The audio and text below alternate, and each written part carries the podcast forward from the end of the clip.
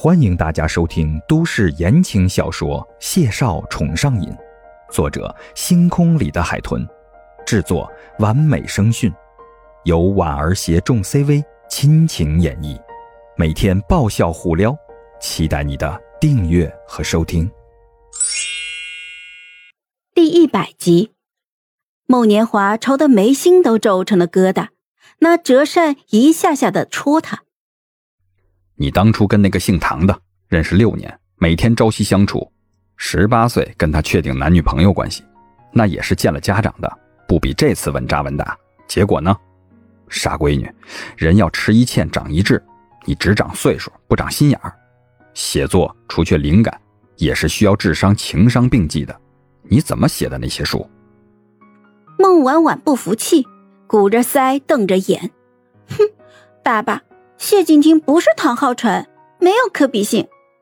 孟年华哼笑一声，躺回了摇椅上，干脆就闭上了眼。哼，真要比起来，姓唐的至少条件还要比他优越呢。这谢景亭模样和谈吐倒也不错，不过家世出身就差了点他要是个有血性的，也不会在这样的情况下娶你。这倒也算是没有说错。孟婉婉蹙眉，我也从没说过我只想嫁有钱人啊，我不需要他多富贵。孟年华失笑，家世出身不是定性的，真正有血性、有骨气的男人，他会向所有人证明他有能力让你过得更好，甚至越来越好。这样的人才配娶我孟年华的女儿。谈话最终以失败告终。孟婉婉从孟年华的院子里出来时，郁闷极了。走到前头的小回廊，遇见了推着孟老太太散步的霍雨菲。霍雨菲笑盈盈的冲他招手，示意他过去。孟婉婉实在是很想回房间缓缓心神，但看他这副兴致勃勃的模样，再加上之前的确也想念孟老太太，就抬脚走了过去。合力将老太太推到了碧池凉亭上，小姐妹俩就一左一右的落座了。霍雨菲犹豫了一下，笑眯着眼开口说道：“ 呃，婉婉啊，讲讲你跟未来表妹夫的相遇、相识、相恋呗。我一直觉得，像你们作家，如果遇到一段爱情，一定是极其浪漫的。”孟婉婉捏着小团扇。给老太太扇风赶蚊子，听完干笑一声：“呃，浪漫倒也不是很浪漫，无非就是一些英雄救美、情根深重、以身相许、两情相悦这一类老掉牙的情节了。”霍雨菲捧着心口，一脸的艳羡：“啊，我什么时候才能轮得上做故事的女主角呀？”孟老太太笑得和蔼。等你缘分到了的时候，霍雨菲愁眉苦脸的。哎呀，外婆，缘分什么时候才能到啊？晚晚都要谈婚论嫁了，我还比他大一岁呢。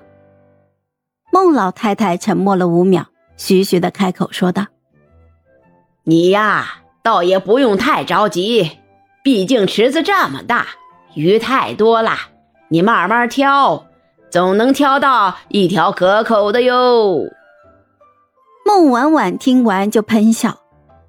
要说她这位小表姐呀，从小就是孩子们里的 C 位，舞蹈科班出身的，因为各方面因素的促成，年纪轻轻的就登上过许多舞蹈家一辈子都可能登不上的舞台。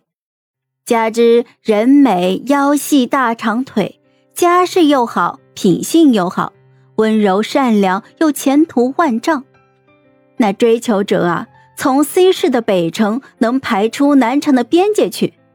但要命的是，越优秀的人啊，就越挑剔。霍雨菲的择偶条件吹毛求疵到令人发指了，这就导致他这么多年愣是一次恋爱都没有谈过。孟婉婉一度的怀疑，霍雨菲心中的真命天子，这世上。大概还没有存在过。